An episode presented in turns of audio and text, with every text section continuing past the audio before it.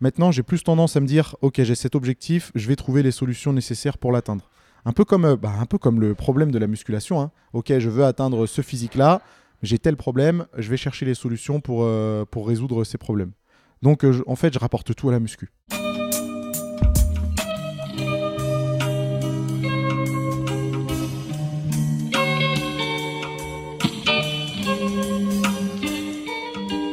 Bienvenue à tous sur Et surtout la santé, votre podcast lyonnais qui décortique la vie de spécialistes au sujet de la santé, mais aussi euh, la vie de sportifs pro.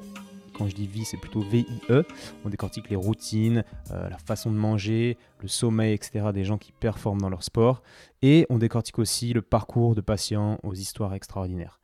Aujourd'hui, ben, on est avec un spécialiste, hein. on est avec Nassim Saïli, que vous connaissez peut-être si vous faites de la musculation, j'ai même envie de dire que vous connaissez sûrement, parce que Nassim, c'est euh, c'est 474 000 followers sur YouTube, sa chaîne qui est consacrée à la musculation, et c'est clairement une référence française euh, dans ce monde-là.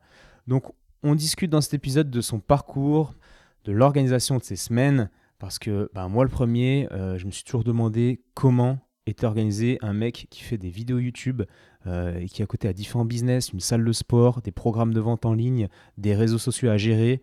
Donc on parle de tout ça et on découvre son univers.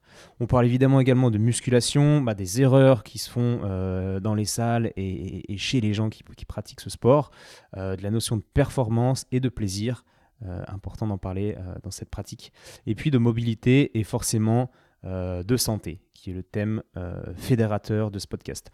Donc je vous laisse découvrir tout ça. Partagez évidemment autour de vous, car bon bah déjà c'est pas tous les jours qu'on peut avoir l'avis d'un spécialiste, d'une référence, j'ai envie de dire en matière de muscu, comme Nassim. Donc merci à vous pour vos partages, pour vos likes et pour vos encouragements. Euh, vous pouvez me joindre sur Instagram si vous avez des gens d'ailleurs à me suggérer des invités qui vous semblent voilà indispensables de- d'inviter sur et surtout la santé. Bah, vous pouvez m'écrire sur Instagram. Vous me trouverez en tapant Étienne Bulidon. Euh, je suis assez facile à trouver, je pense. Voilà. En tout cas, bah, je vous souhaite une bonne écoute et à bientôt. Nous voilà donc à Lyon, encore une fois, le long des quais du Rhône, exactement à VO2 Max, qui est la salle de Nassim. Salut Nassim Salut Étienne et salut à tous. Merci de, de me recevoir dans ta salle. Ouais, content d'être euh, d'être parmi, parmi vous. Ouais, il est tôt, mais, euh, mais on est chaud. Je t'ai préparé pas mal de questions. Yes. Euh, avant de, de commencer, est-ce que. Ben, question un peu originale, qu'est-ce que tu dis aux gens quand tu les croises en soirée et qu'ils te demandent qu'est-ce que tu fais dans la vie?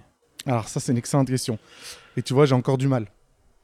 J'ai encore du mal à, à bien identifier parce que euh, faut dire ce qui est. Je sais pas exactement précisément. C'est-à-dire que je fais plein de choses. Je fais plein de choses et euh, j'ai pas envie de m'attarder sur. Enfin, j'ai pas envie de, de passer trois heures à expliquer exactement ce que je fais de mes journées.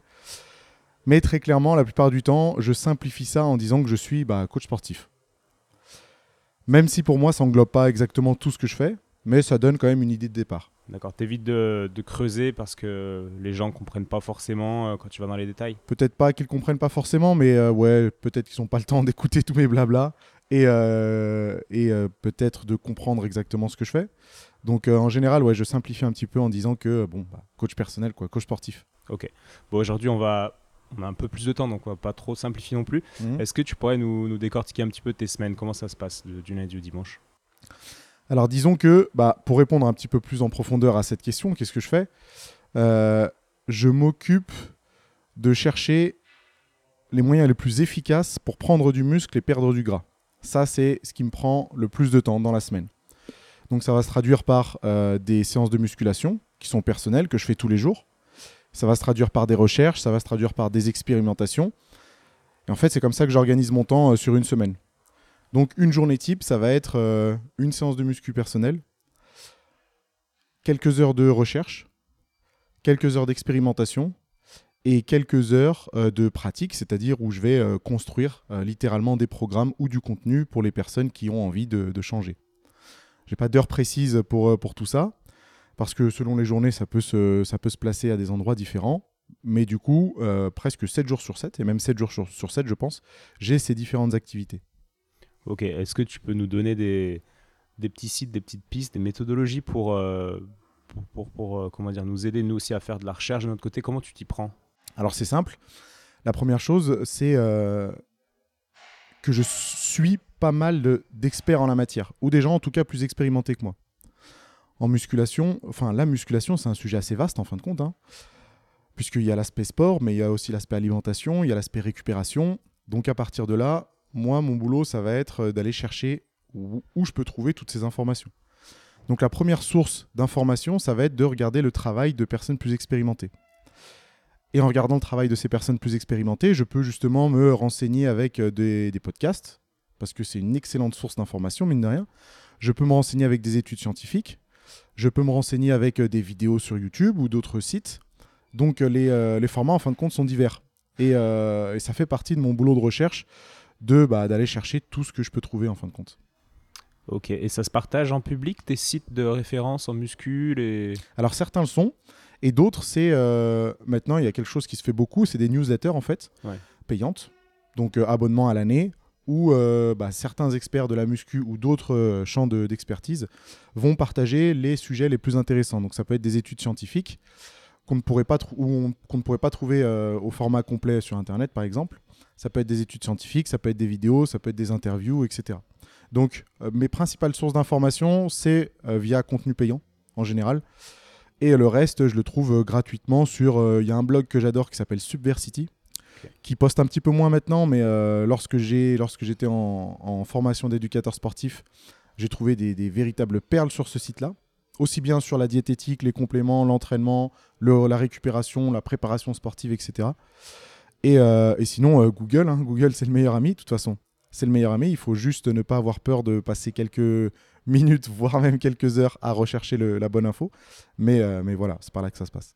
et particulièrement en anglais, j'imagine vous aussi dans votre domaine, dans le fitness Exclusivement en anglais. Ouais. Exclusivement en anglais, c'est-à-dire que je me rappelle pas avoir regardé un article en français ces, ces six dernières années. Donc exclusivement en anglais. ouais. Où est-ce que tu as appris l'anglais toi?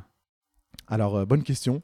L'anglais, je l'ai appris parce que mon frère, il faut savoir que j'ai une relation assez proche avec mon frère, qui maintenant ne vit plus en France, mais disons qu'on a partagé la même chambre pendant euh, presque une vingtaine d'années. Et euh, lui a une passion pour les langues étrangères. D'ailleurs, il a fait un métier de, de steward, donc euh, ça l'a beaucoup aidé dans son métier. Euh, il parle anglais, espagnol, euh, arabe, euh, un peu de japonais. Et toutes ces lectures, il les faisait en anglais, même à l'adolescence. Et du coup, j'avais pas d'autre choix. Quand euh, je prenais les livres qui étaient à la maison, ils étaient en anglais. Donc euh, je commençais à lire en anglais et c'est comme ça que mon anglais s'est perfectionné. Ok, donc ton frère qui a été une, une grande source d'inspiration, parce que si je me rappelle bien, c'est lui aussi qui t'a mis dans le monde de la muscu, qui t'a Ouais. inspiré à, Absolument. Absolument. C'est lui le sportif clair et net. Il l'est toujours d'ailleurs, probablement plus que moi.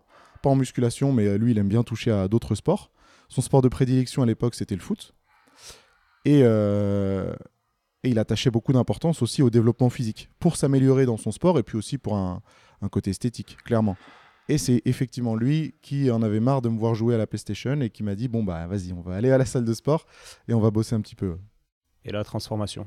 Et là, euh, ouais, là c'était c'était clairement euh, une révélation. Mais bon, le fait de s'entraîner aussi avec quelqu'un, un mentor entre guillemets, hein, parce que mon frère il a joué le rôle de mentor, je pense que ça m'a bien aidé à être euh, régulier et, euh, et rigoureux dans les premiers mois de pratique. Et, ça, c'était en quelle année que tu as commencé? C'était en 2006, octobre 2006, euh, j'ai commencé la musculation. 2006, la petite question qui fait mal, t'avais quel âge là du coup? J'avais euh, 19 ans. Pas encore, j'avais presque 19 ans, je suis né en décembre euh, 87. Et donc aujourd'hui 31 31, ouais. Ouais. Et ouais, ça avance. Ok. Et du coup, donc, entre, euh, entre tes 19 et, et aujourd'hui, tu es passé par des phases où tu étais vraiment à fond, tu faisais des concours, etc. Ouais. Là, je tu peux pense nous que un peu ça? je pense que j'ai toujours été à fond en fait. Ouais. Et je le suis toujours. Ouais. Après, effectivement, pendant une période, ça s'est traduit par euh, des compétitions. En l'occurrence, entre 2011 et 2015. Sachant que j'ai fait ma première compétition effectivement en juin 2011 et ma dernière en octobre 2015. Et pendant cette période, c'est vrai que bah, ma pratique m'a amené à monter sur scène et à montrer mes résultats en fin de compte. Mais je pense que pendant les- mes 12 années de pratique, j'ai toujours été à fond, c'est-à-dire très régulier, euh, plusieurs fois par semaine, à euh, chercher à effectuer le meilleur en fin de compte. Ouais, et ça, c'est intéressant parce que, ok, pendant cette période, tu avais tes, tes concours, tu avais Mhm. des objectifs de, on va dire, euh, visuels, etc., Ouais, de, de ouais. pourcentage de masse grasse, tout ça.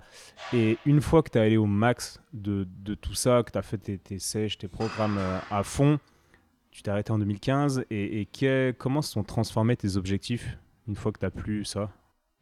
Alors, mon objectif, depuis toujours, ça a été le développement musculaire. C'est-à-dire que je veux avoir le plus de muscles possible, clairement, et naturellement. Donc, mon, mon objectif, ça a toujours été ça, compétition ou pas compétition. Après, pendant les compétitions, effectivement, il y a un deuxième objectif qui, se greffe, c'est euh, arriver à être le plus euh, sec possible. Donc, le moins, de gras possible, clairement.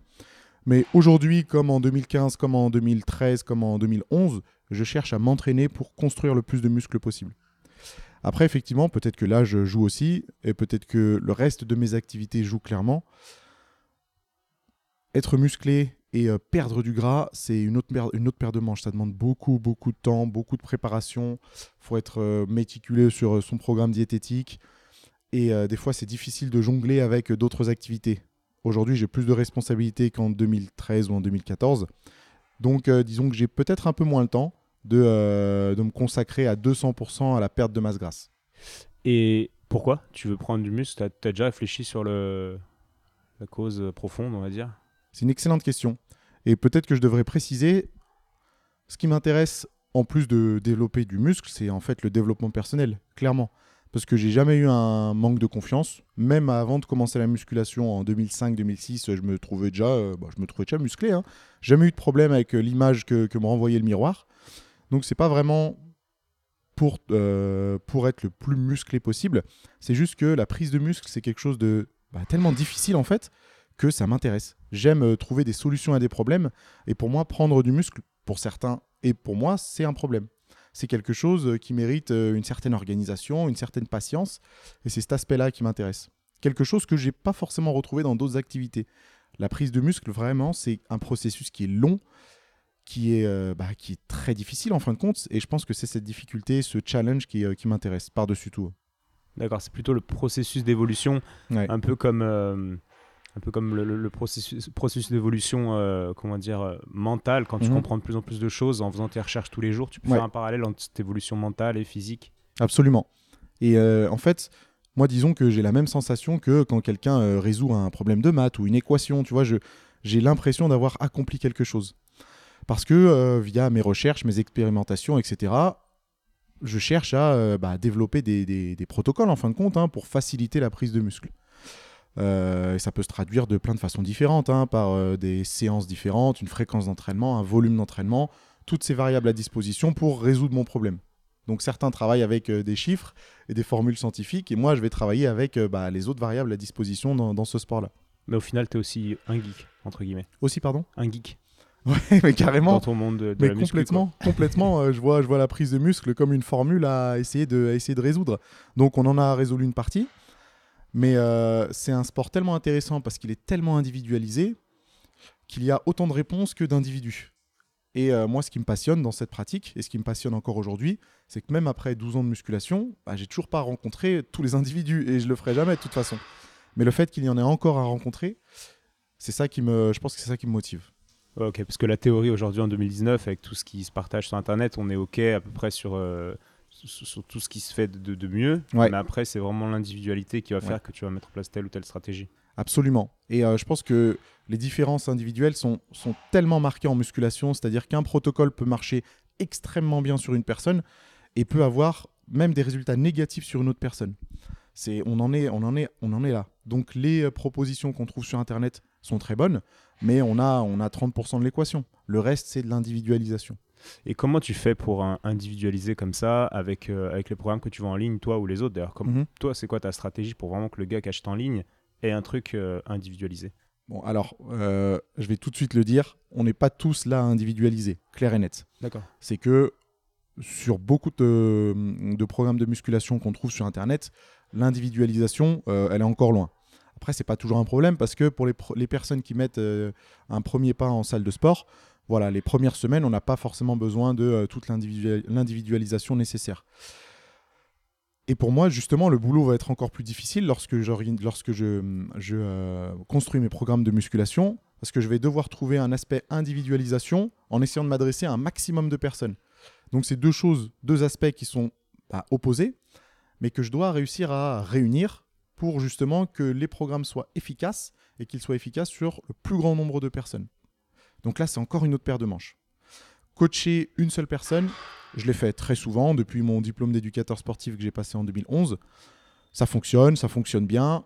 C'est difficile, mais en général, au bout de quelques temps, on arrive à identifier quels sont les besoins précis de la personne. Maintenant, étant donné ma communauté, je cherche justement à pouvoir trouver des solutions à plus large échelle, Tout en ayant la plus grande efficacité possible.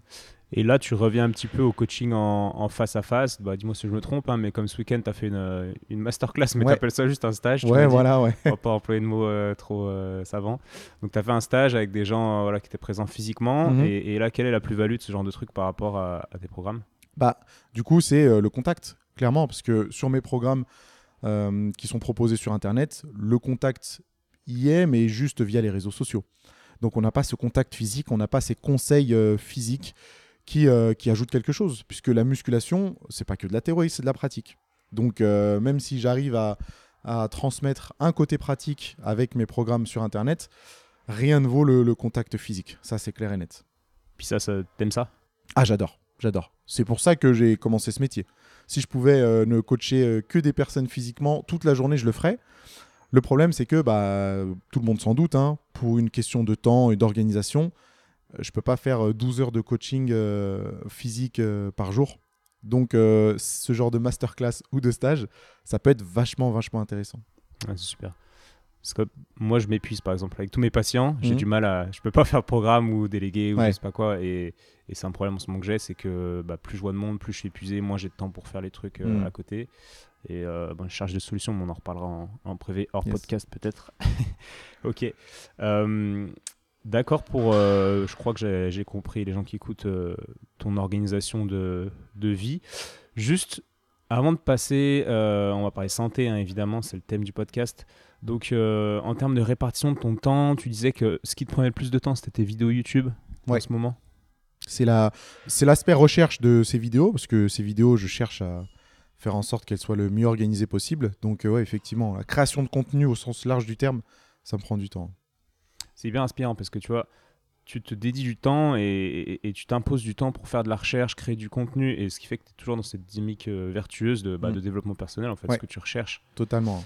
Euh, D'ailleurs, on a fait une interview euh, il y a quelques temps, tu disais que tes livres préférés, qui t'étaient le plus inspiré, c'était la, la semaine des 4 heures. Ouais. Et, euh, et Robert Greene, euh, les 48 Quand lois tu du pouvoir. du pouvoir. Ouais. ouais. Ouais. Tu, tu peux nous, nous développer un tout petit peu sur ces- ce que t'ont apporté ces livres? Bah, ça, tu vois, on parlait de mon frère justement euh, il y a quelques, quelques minutes.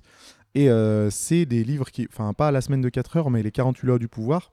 C'est le type de livre qu'il a acheté quand il avait 16 ans. Et quand il avait 16 ans, moi j'en avais euh, 13-14. Ah ouais. Donc euh, je comprenais rien, mais j'avais mon dictionnaire de français, anglais, arabe, tu vois, le truc pour euh, faire les traductions.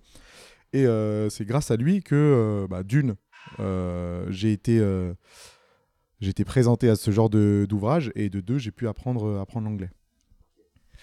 Mais oui, il a débarqué un jour avec, avec les 48 lois du pouvoir, et je crois que c'était L'art de la séduction aussi de Robert, de Robert Greene. ouais. En tout cas, c'était un livre sur la séduction, et bah, c'était hyper intéressant. Ouais, pour, ceux qui écoutent Robert Greene, c'est vraiment une référence. Il y a voilà, ces deux livres, plus Mas- Mastery, je sais pas, Excellence en français, ça doit être, Ouais, ouais, ouais. qui est énorme, qui décortique un peu lu. les, les chemins de, de tous les grands hommes qui sont arrivés Mm. à des niveaux extraordinaires dans différents domaines. Et c'est vraiment une, référence. Ouais. Ouais, moi, je suis aussi passionné par ce genre de trucs. Ok. Donc, on va parler euh, plutôt psychologie avant de parler de santé, même si c'est de la santé, peu importe. J'ai regroupé ce- ces questions dans le thème psychologie. Donc, tu disais dans une de tes vidéos YouTube, tu dis que tu expliques que la muscu t'a apporté beaucoup d'un point de vue psychologique. Est-ce que tu pourrais développer un peu? Tu as, eu plus de confiance, tu as pris plus de confiance, tu disais? Ouais.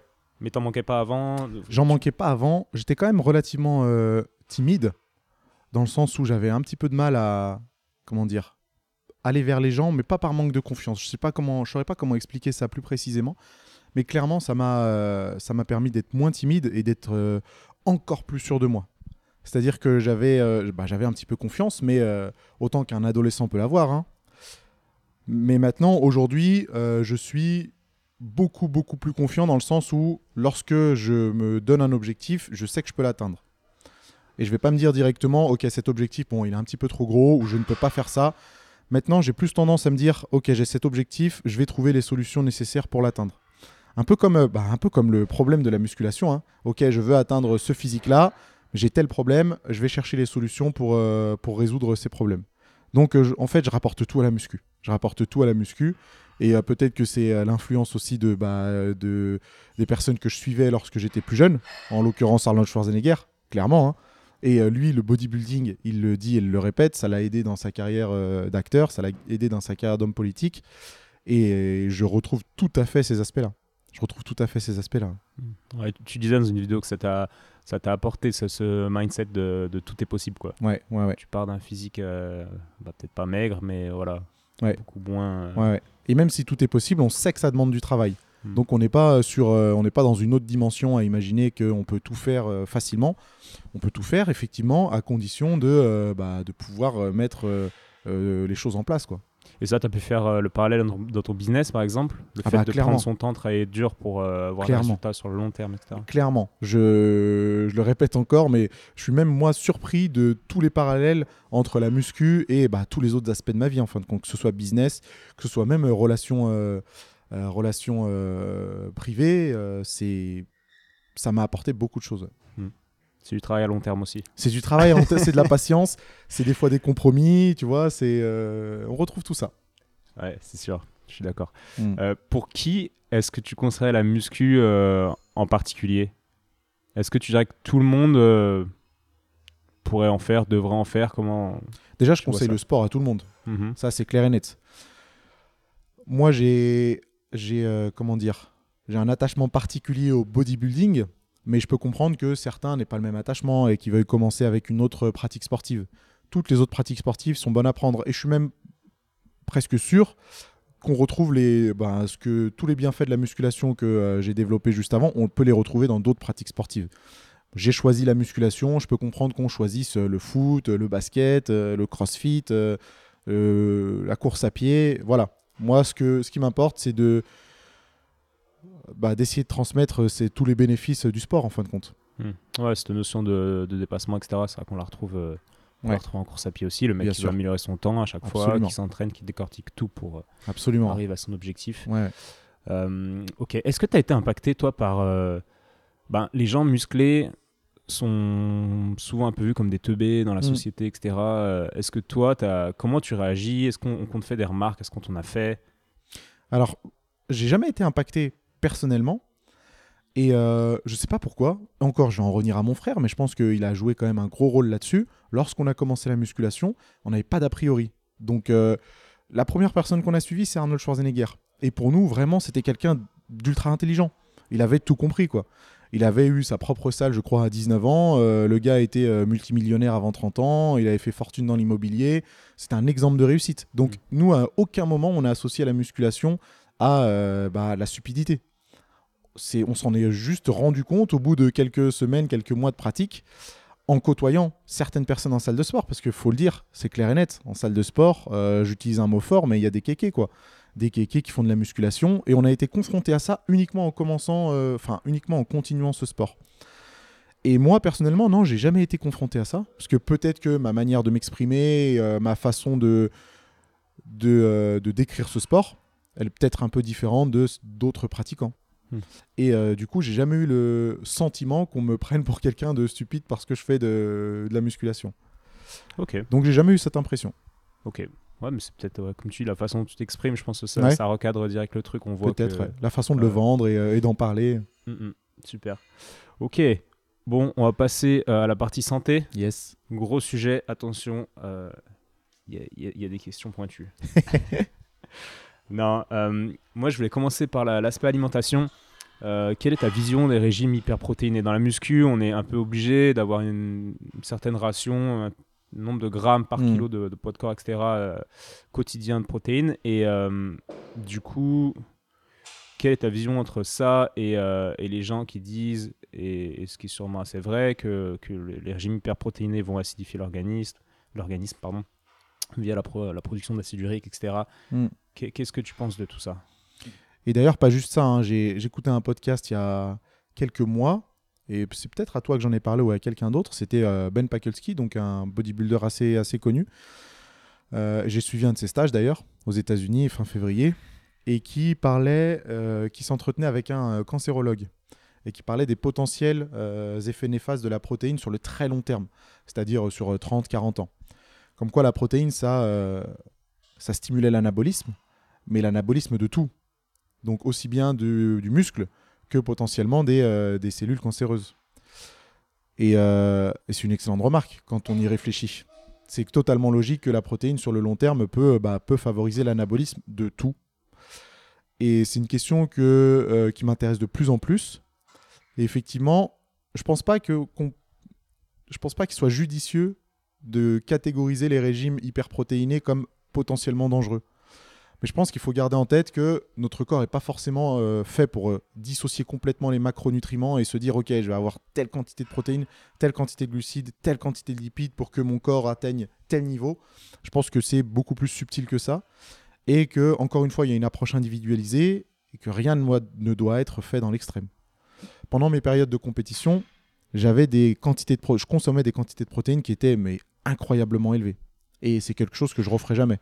Donc euh, je pouvais monter jusqu'à 330 grammes de protéines par jour. Je pesais 95 kilos. Ce qui faisait plus de 3 grammes par Ce qui faisait beaucoup plus de 3 grammes, euh, c'est plus de 3,5 même. Ah c'est le double de ce qu'on ce qu'on dit de. C'est beaucoup, c'est énorme. Mais tu vois, euh, bah, j'avais pas les connaissances que j'avais maintenant. Et tous les contenus sur les réseaux sociaux n'étaient pas aussi développés. Ce que je voyais, moi, c'était muscle et fitness. Jay Cutler, Ronnie Coleman, les bodybuilders qui ont gagné des Mister Olympia, euh, mangeaient 600 grammes de protéines. Enfin, ils disaient qu'ils mangeaient 600 grammes de protéines euh, par jour. Donc, euh, moi, j'essayais clairement et bêtement, un petit peu, hein, je le reconnais, de copier ce genre de choses. Je pense qu'effectivement, sur le long terme, c'est pas très judicieux de consommer 2 ou 3 grammes de protéines par kilo de poids de corps. Donc là, tu le referais plus aujourd'hui avec les connaissances que tu as actuellement? Ah non, clairement. Et, et d'ailleurs, aujourd'hui, je suis bien en dessous. Ouais. Et, tu le referais plus pourquoi précisément tu dis ah waouh sur le long terme potentiellement ça va me développer un cancer ça va bah, user mes reins euh, qu'est-ce que ça va faire? Alors non seulement déjà sur le court terme ça n'a pas eu d'effet sur la croissance musculaire. C'est à dire que j'aurais probablement pu euh, réduire de 30-40% en ayant exactement les mêmes, euh, la même croissance musculaire.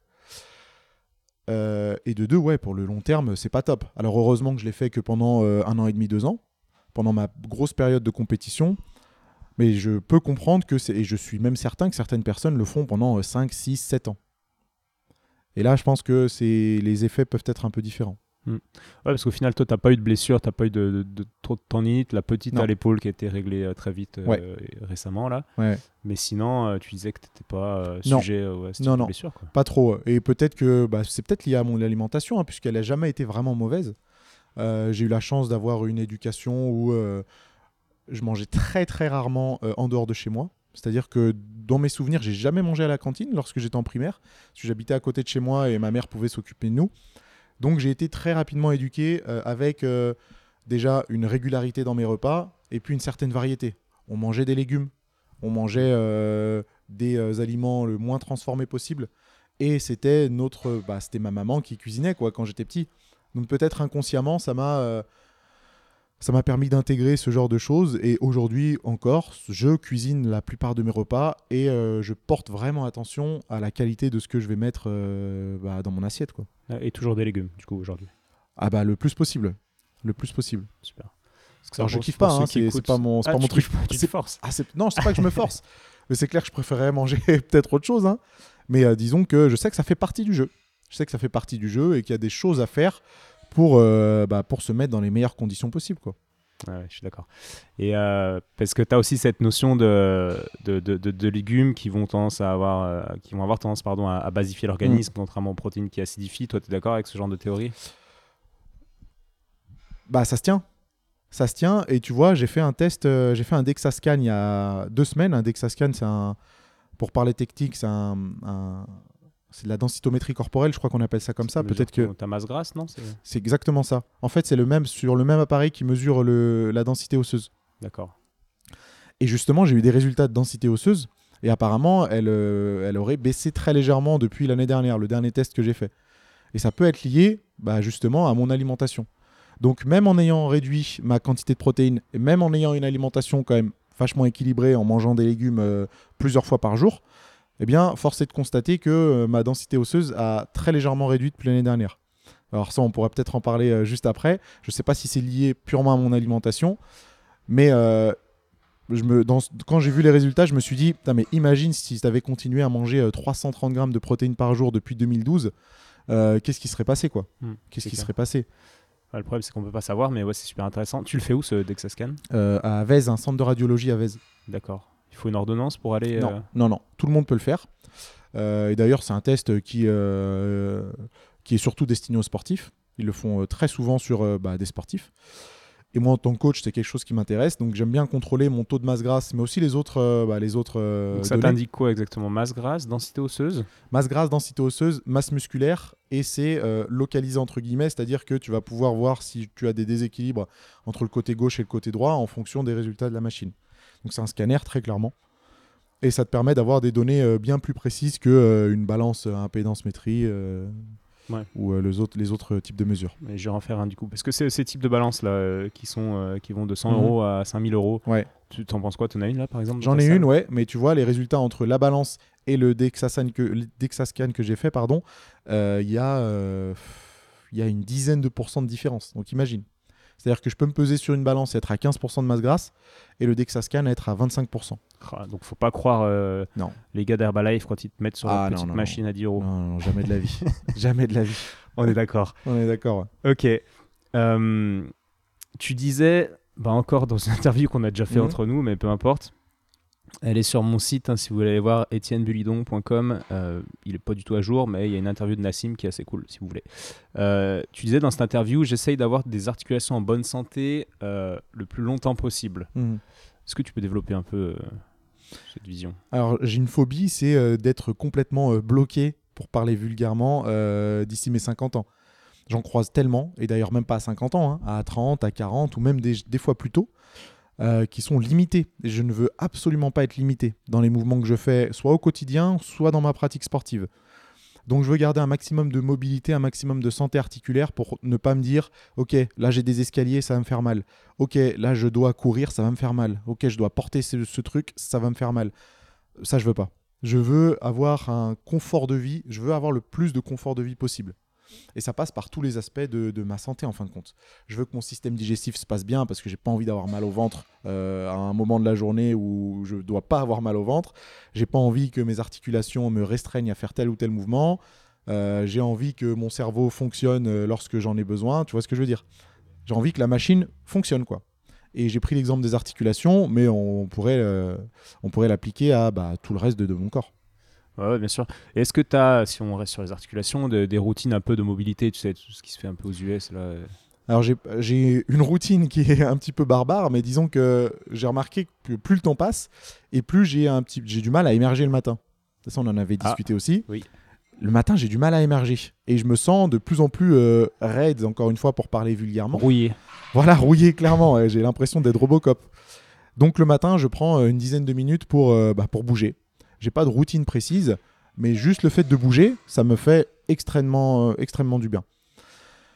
Et j'ai fait le test en, par exemple, juste en me réveillant et euh, ben, en commençant directement ma journée entre guillemets. euh, j'ai du mal à, voilà, j'ai du mal à me mettre, mettre dans le bain. Du coup, tu bouges comment? Dans ton lit, tu fais des, des mouvements non, alors en général, je me, je m'assieds sur mon lit. Et en position assise, je commence à euh, bouger le haut de mon corps. Je commence par les cervicales, Je ensuite. suis en train de t'imaginer là. euh, Mais je fais. Mais ah, imagine, vas-y, Ok. imagine. Euh, je bouge mes cervicales, les scapulas, les épaules, tu vois, les coudes, les poignets. Euh, après, je commence avec des rotations de la colonne. Puis je me mets debout. Et en général, euh, tout ce qui est euh, à partir du bassin jusqu'aux chevilles, ça se passe bien. Mais le haut du corps, c'est bien, bien raide. Hmm. Mais ça passe tout de suite. Tu connais les 5 tibétains, toi? C'est ces cinq mouvements. euh, bon, il y a tout un, un truc marketing autour de ça, mais ces Mhm. cinq mouvements inspirés du yoga qui, qui sont à faire, entre guillemets, euh, voilà, que tu peux faire tous les matins, on va Ah, dire, génial. et qui, te, et qui te permettent de garder une très bonne mobilité. Ok. Et, et ça marche. Ah ouais J'ai testé, euh, vous pouvez checker 5 tibétains sur YouTube. Ah bah ouais, c'est des mouvements très simples Mhm. et, et sincèrement ça, ça marche bien. Je teste ça avec des sportifs pros d'ailleurs, Ouais. puis avec des gens normaux quoi, puis tout le monde est content. Mais encore une fois, c'est dur de s'y tenir parce qu'il y a une discipline et, et même moi, tu vois, j'arrive pas à m'y tenir sûr. le matin. Et... T'as as des petites, euh, petites techniques pour être discipliné euh, Comment tu fais pour être rigoureux dans tes, dans tes routines? Ah, excellente question. Excellente question. En général, je suis plutôt quelqu'un de, en règle générale, d'assez discipliné. C'est-à-dire que j'ai pas besoin de mettre en place des, euh, des, des choses précises pour, pour que je puisse continuer à faire des choses régulièrement. Et encore une fois, c'est probablement la muscu qui m'a euh, aidé à, avoir cette routine. Je sais très bien que pour m'améliorer dans quelque chose, il faut que je le fasse souvent. Il faut que je le fasse régulièrement.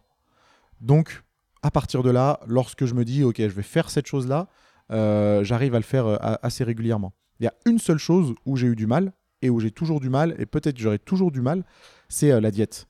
C'est arriver à... Comment dire Comment expliquer ça? Arriver à bah, tenir, une, à tenir un total calorique, tenir une diète, et euh, arriver à ne pas euh, manger des petits trucs sucrés, tu vois, par-ci par-là. Super dur. Moi, j'ai testé un truc là. J'ai acheté une, euh, une, des carrés de chocolat que j'aime beaucoup. Mhm. Et euh, en fait, j'ai le droit à mon carré de chocolat que quand je fais un bon repas bien équilibré. et tout. Ouais. Parce que si je mange trop de, de glucides, je vais avoir une baisse d'énergie, puis ça va me plomber ma journée, etc. C'est Ouais. classique. Et donc, du coup, je me suis acheté cette boîte de chocolat, et puis je mange un carré dès que je mange bien. Du coup, ça Ouais. fait un peu le- la carotte. Tu Ah, vois. mais grave, Mais, euh, ouais, mais ça marche. Bah, hier, j'en ai, mangé 4, quoi. Enfin, j'ai défoncé la boîte. Je pense que c'est une bonne piste, mais il faut que je retente. Ouais. Ouais, mais il y a pas mal de petits trucs comme ça à, à essayer.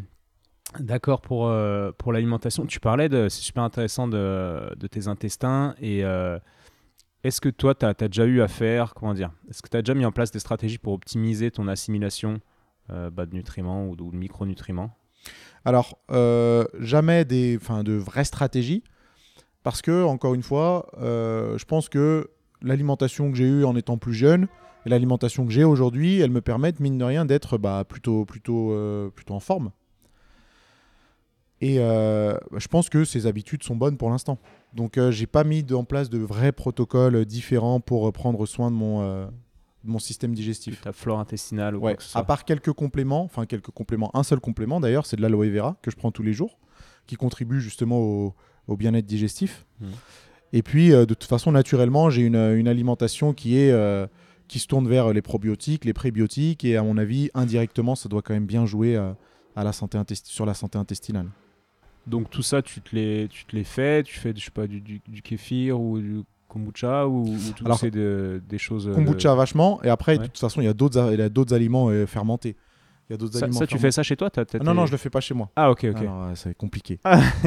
c'est compliqué. Si j'y arrive un jour, c'est cool, mais non, non. Ouais, Non, non, j'achète ça pour l'instant et, euh, et euh, bah, ça a l'air de, ça a l'air de suffire. C'est aussi un but que j'ai ça. Ouais. Faire mon kombucha, mais Ah, c'est classe.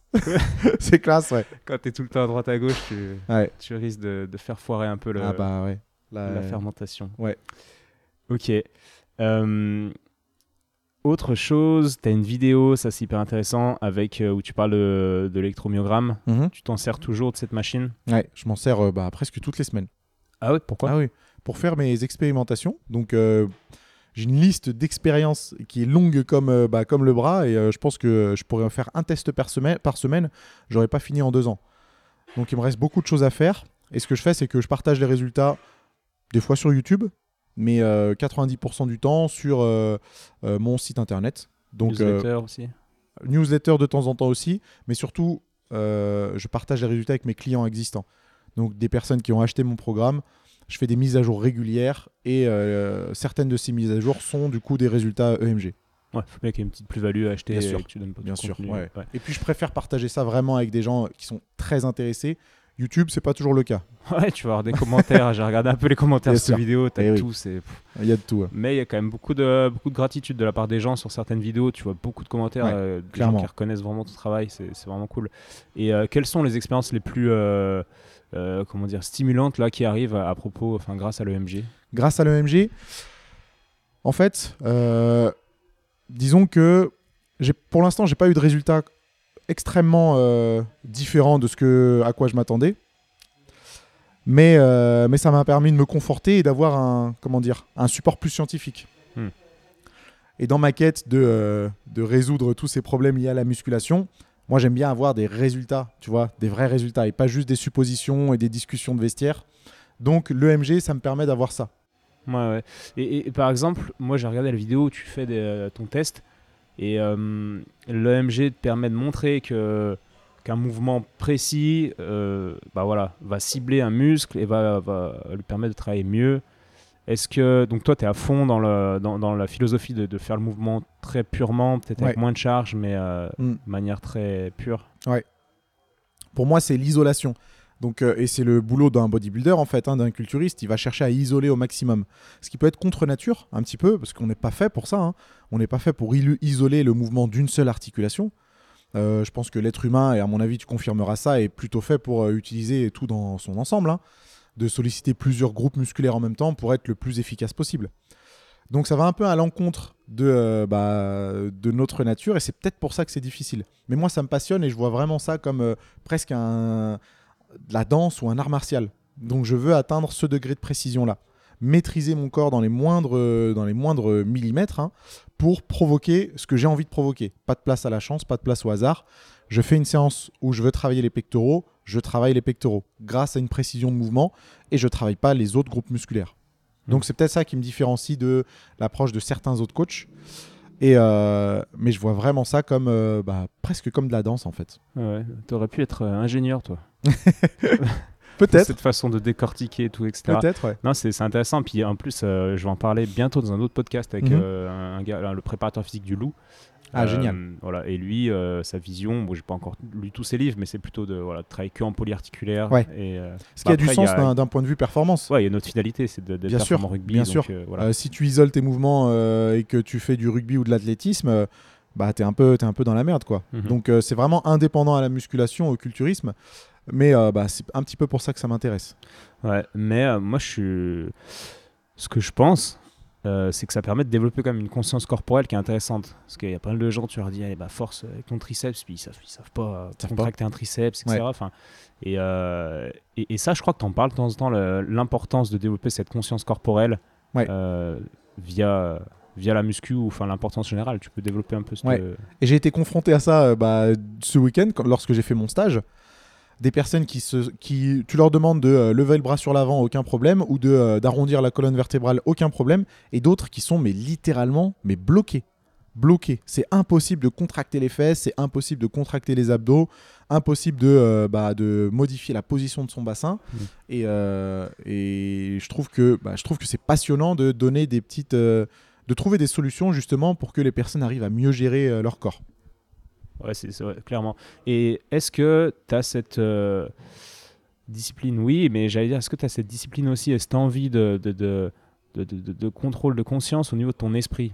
En gros, est-ce que tu médites? Est-ce que tu fais des exercices un petit peu euh, Alors j'aimerais avoir le même degré de contrôle sur, euh, sur mon esprit, effectivement. Et ça, pour moi, ce serait le, but ultime, tu vois? Pouvoir, comment dire, pas contrôler ses pensées, mais presque en fait, si. Pouvoir contrôler ses pensées de la même façon que je contrôle mon corps. Et euh, c'est-à-dire que lorsque j'ai envie de manger quelque chose que je ne devrais pas manger, bah, arriver à chasser ce genre de pensée. Lorsque j'ai besoin de travailler sur quelque chose euh, sur lequel j'ai besoin de travailler, arriver à me mettre dans des états de, bah, de motivation, de concentration pour pouvoir euh, compléter cette tâche, j'aimerais, j'aimerais. Et ça, je pense que effectivement la, la méditation joue probablement un rôle. Et mais je pense aussi que les pratiques sportives ont la capacité de euh, modifier notre façon de, euh, de réfléchir. Ont très clairement une implication dans le bien-être de notre cerveau. Clairement, non, mais la méditation peut être, enfin, le- la musculation, pardon, peut être une forme de, de méditation. Ouais. Euh, En pleine conscience, tu es vraiment focus sur ton muscle, tu penses à rien d'autre, c'est une forme de méditation finalement. Ouais, complètement. Mais c'est vrai que ça, c'est un. J'ai beaucoup de discussions comme ça avec des sportifs qui ont atteint un certain niveau, tu vois, et, et, et qui ont plus l'énergie pour aller plus loin. Exemple, un bodybuilder qui a Mhm. plus l'énergie pour prendre plus de muscles. Et je trouve que le, le changement, il est intéressant. Et, et quand, il- quand, il- quand on passe du corps, des performances euh, matérielles, on va dire, Ouais. aux performances, si on peut appeler ça performance, c'est pas le bon terme, mais psychique, quoi. Mhm. Maîtrise de l'esprit. Parce que ce qui est- notre but à tous, c'est d'être heureux. Toi, ça Bien te sûr. fait kiffer de faire de la muscu. Eh ouais, voilà clairement. de, de progresser. Et en fait, ce qui rendrait vraiment les gens heureux, tu vois, ce serait la maîtrise de l'esprit. Ouais. Tu peux être une brindille et te faire insulter, cracher dessus dans la rue à longueur de journée. Si tu maîtrises ton esprit, tu, tu peux être heureux malgré, malgré tous ces, Ouais. toutes ces choses-là. Je suis tout à fait d'accord. mais euh, mais l'esprit, ouais, c'est peut-être une autre paire de manches. hein. Ouais. Je pense qu'il y a plein de, plein de choses qu'on ne connaît pas encore. Et euh, je sais pas si un jour, je sais même pas si un jour ce sera possible. Mais en tout cas, c'est ce à quoi, c'est auquel j'aspi- j'aspire. Hum, hum, hum. Moi, il y a une époque, j'allais dans un centre de méditation et, et je voyais vraiment ça comme, euh, comme mon centre de musculation, mais pour l'esprit, quoi. Mm. Je me disais, je vais m'entraîner mon esprit Ouais. en méditant. Ah, c'est une bonne analogie. ouais. Ouais. mais il a déménagé. Du coup, j'y Ah. vais plus. J'ai pas assez de discipline pour le faire euh, régulièrement. Ouais. Ok, bah peut-être que.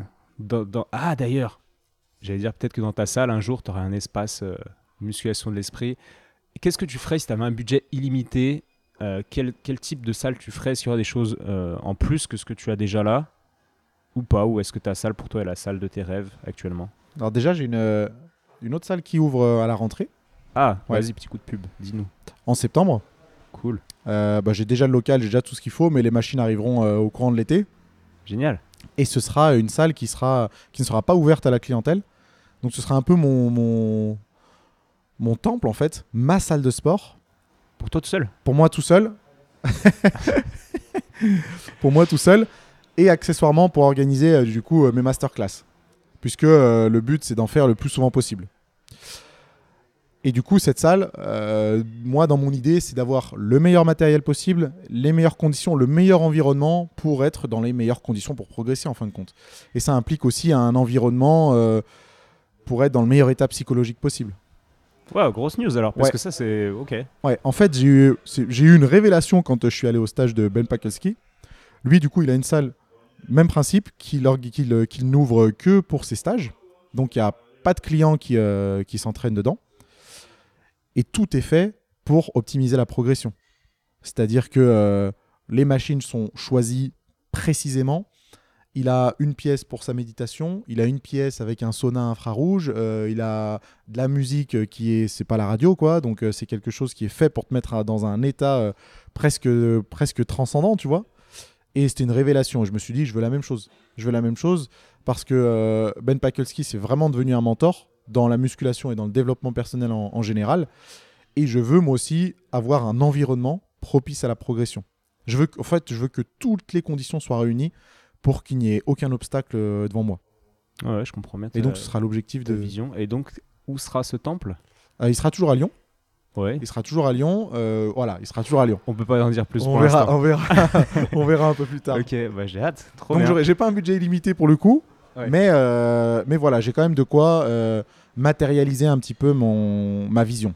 Mm, mm. Trop bien. Puis ouais, puis tu pourras faire des masterclass, des stages, pardon. euh, Absolument. Quand tu veux. Ouais, ouais. Tu n'auras pas besoin de. Il y aura Exact. cette salle qui tourne quand même. Tout à fait. Ouais. Avec des gens qui sont dans le même état d'esprit, développement, progression et euh, qui savent ce qu'il faut faire pour, pour, euh, pour atteindre ces objectifs. Mm, mm. Ça marche. Dernière petite question. J'ai appelé ça les, les questions bonus. Mais j'aimerais qu'on, qu'on finisse par débattre un peu sur un, sur un cas clinique qui est le mien. Et euh, ça te dit? Ah bien ça sûr. fait ouais. quoi 45 minutes? Ouais, Ouais, Ça fera un podcast d'une heure. Euh, alors, mon cas clinique, je fais beaucoup, beaucoup d'erreurs. Tu vois, je, je suis là en ce moment, je suis assez maigre. Je suis Ouais. passé de 87 kilos à là, j'oscille autour de 80, mais vraiment, j'ai perdu 7 kilos depuis euh, euh, pendant les 5-6 dernières, dernières années. Donc, il y a eu euh, un facteur, c'est que j'étais très, très malade en Inde et Mhm. depuis, j'ai jamais vraiment réussi à reprendre du poids. Donc, j'ai changé des choses, j'ai fait des, des- des cures de probiotiques, etc. Parce que je pense que mon système digestif Ouais, est assez euh, ramasser. touché, ouais. Mais euh, quand même, là, j'ai l'impression que je fais plein plein d'erreurs. J'aimerais prendre un peu de muscle. Donc, Mhm. je, moi, je fais du sport euh, assez souvent. Mais, mais voilà, je dors peut-être pas assez. Je fais sauter des repas assez souvent parce que je travaille trop. Ouais. Et l'importance des repas, pour toi, elle est capitale. L'importance de, de ne pas sauter de repas, qu'est-ce que tu en penses? Alors elle est importante. Je n'irai pas ju- jusqu'à dire qu'elle est capitale. D'accord. Très clairement, maintenant, je mets pour la prise de muscle, je mets l'accent sur le sport. C'est pas euh, ton alimentation qui va te faire prendre du muscle, c'est clairement l'entraînement. C'est clairement le stress provoqué par l'entraînement qui va provoquer les adaptations. L'alimentation est effectivement là pour supporter ce processus de croissance musculaire. Et le repos aussi en quelque sorte. Mais pour envoyer un signal, enfin pour envoyer un signal, pour provoquer ce stress, et je parle de stress au sens physiologique du terme, il faut s'entraîner. Donc pour prendre du muscle, la première chose à faire, c'est s'entraîner. Et bien s'entraîner. Et c'est là où il y a un problème, c'est que bien s'entraîner, c'est pas facile. Non. C'est pas juste soulever une barre. C'est pas juste prendre un poids, euh, le, le soulever du sol et le monter le plus haut possible. C'est beaucoup plus compliqué que ça. Ça demande plus d'organisation, plus d'individualisation et un peu de patience. Donc le premier conseil, que ce soit pour toi ou pour toutes les autres personnes qui veulent prendre du muscle, il faut s'entraîner, il faut s'entraîner bien. Et ouais, mais ça, je pense que je le fais assez bien. Au niveau de mes mouvements, je les fais bien, etc. Bon, j'ai remarqué aussi que quand je m'entraînais trop, parce que Mhm. j'ai déjà eu des périodes où je me dis, Allez, je vais aller à la muscu- à la muscu tous les jours, mais en fait, euh, rien. J'ai l'impression de, carrément de, de- de cataboliser euh, Mhm. mon muscle, en fait, euh, de, de trop en faire. Et, et contrairement à ces périodes où, où je donne beaucoup, bah, il y a des périodes où je suis en vacances, il y en a de moins en moins, malheureusement, mais il faut que ça revienne. Et, et où je fais pas grand chose, où je fais genre, je sais pas, 5 séries de 20 pompes par Mhm. jour. Mais vu que je me repose et que je mange bien et que je fais des petites siestes, ben là je prends. Et au bout d'une semaine, mon physique se transforme quoi. Parce Ouais. que je suis reposé quoi. Et qu'est- qu'est-ce que tu penses de ça? La première chose qui me vient à l'esprit, c'est l'aspect psychologique. Est-ce que cette impression de surentraînement, qui est, qui est juste une impression, je pense, hein, clairement, ou de euh, cataboliser euh, plus, que, plus que tu ne devrais, qui est, je pense, juste une impression, est-ce que l'aspect psychologique ne va pas rentrer en jeu et euh, bah, mettre un frein à ta progression? C'est la première chose qui me vient en tête, et c'est ce à quoi je pense. Peut-être que l'environnement vacances, tu vois, la liberté de- de- d'esprit, euh, peuvent, te, peuvent te mettre dans, une, euh, des positions qui sont propices à la croissance musculaire. mais clairement, moi ce que je me dis, c'est que tu as, la notion de système orthosympathique, parasympathique, Ouais, etc. ouais. Donc c'est quand tu es plutôt dans les phases parasympathiques, quand tu dors, quand tu fais les siestes, etc. Tu vas construire du muscle. Et, et je crois que je me pose beaucoup, beaucoup de questions et je suis tout le temps en train de réfléchir à des trucs Ouais. et tout le temps, tout le temps en action. Et du coup, je suis un peu tout le temps en- avec un stress de fond, en ortho, en ortho quoi.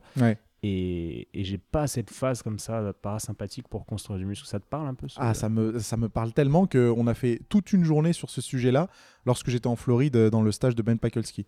C'est pour ça que c'était passionnant parce que euh, ce gars-là, il se limite pas juste à la muscu, il, se il, se- il aborde aussi euh, toutes les questions du système nerveux.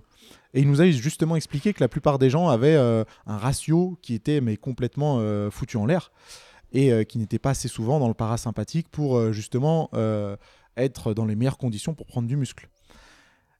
Et on a parlé, euh, on a parlé justement de la méditation, on a parlé euh, de l'importance des repas, de ne pas forcément les faire devant euh, un écran, de l'importance de pouvoir partager ses repas avec d'autres personnes. On a même abordé justement des coutumes qui consistent à prier avant un repas et qui n'étaient pas juste liées à la religion, mais aussi peut-être à ton système nerveux. Peut-être que être reconnaissant du repas que tu as devant les yeux te permettait d'être dans un, un état de système nerveux qui était propice à la digestion et à l'absorption des nutriments. Et euh, ça peut peut-être s'appliquer à d'autres euh, d'autres aspects, tu vois. Peut-être qu'effectivement, les vacances, le fait d'être euh, dans des endroits qui sont sympas, peut-être aussi le soleil, l'environnement, ça peut te mettre dans des dispositions qui sont bah, propices au développement musculaire. Donc, euh, donc ouais, ça, ça a du sens. Ça a complètement du sens. Clairement.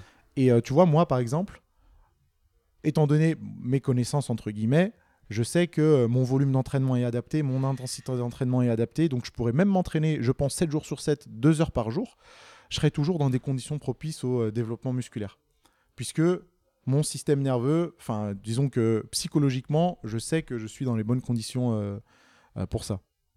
Donc je pense que oui, euh, Ok, il y, a quelque chose à creuser il y a quelque chose à creuser. de ce côté-là. Et toi, tu, quand tu es en vacances, tu, tu, prends plus de muscle quand tu es vraiment détendu Non. non. Non, parce que en fait, j'ai tellement ce- ces connaissances par rapport au volume d'entraînement, à l'intensité, à la fréquence, etc., que je sais que je ne vais pas prendre du muscle en m'entraînant moins que ce que je fais habituellement. Je sais pas si tu vois ce que je veux dire. Ouais. Je sais qu'avec mon expérience, je suis obligé d'ab- de soumettre mon corps à un stress de plus en plus important pour espérer des adaptations. Donc, l'objectif de mes vacances, c'est pas de prendre du muscle. L'objectif de mes vacances, c'est de Profiter, Relax, pas trop prendre de gras non plus. voilà, exactement. pas trop prendre de gras, mais relax. Relax. Me balader, faire des randonnées, des jolies photos. Donc, euh, vraiment, euh, vacances, quoi. Hmm, non, mais je comprends. Non, mais moi, le pire, c'est que l'objectif de vacances, c'est pas de prendre du muscle, mais, Mhm. mais j'en prends parce que Mais tu remarques que, ouais. C'est incroyable. Ouais. Ok, bah super pour ce petit cas d'étude. On est à 51 minutes. La journée va commencer. Pour ceux qui écoutent, là, il est, euh, il est quelle heure? Il est moins de 9h. Ouais, moins 20. 9h moins 20. Assez matinal, euh, le Nassim. On Yes. s'est donné rendez-vous à 7h45. Donc, euh, bon, et ben, on va vous laisser parce que nous, on a une grosse journée derrière qui enchaîne.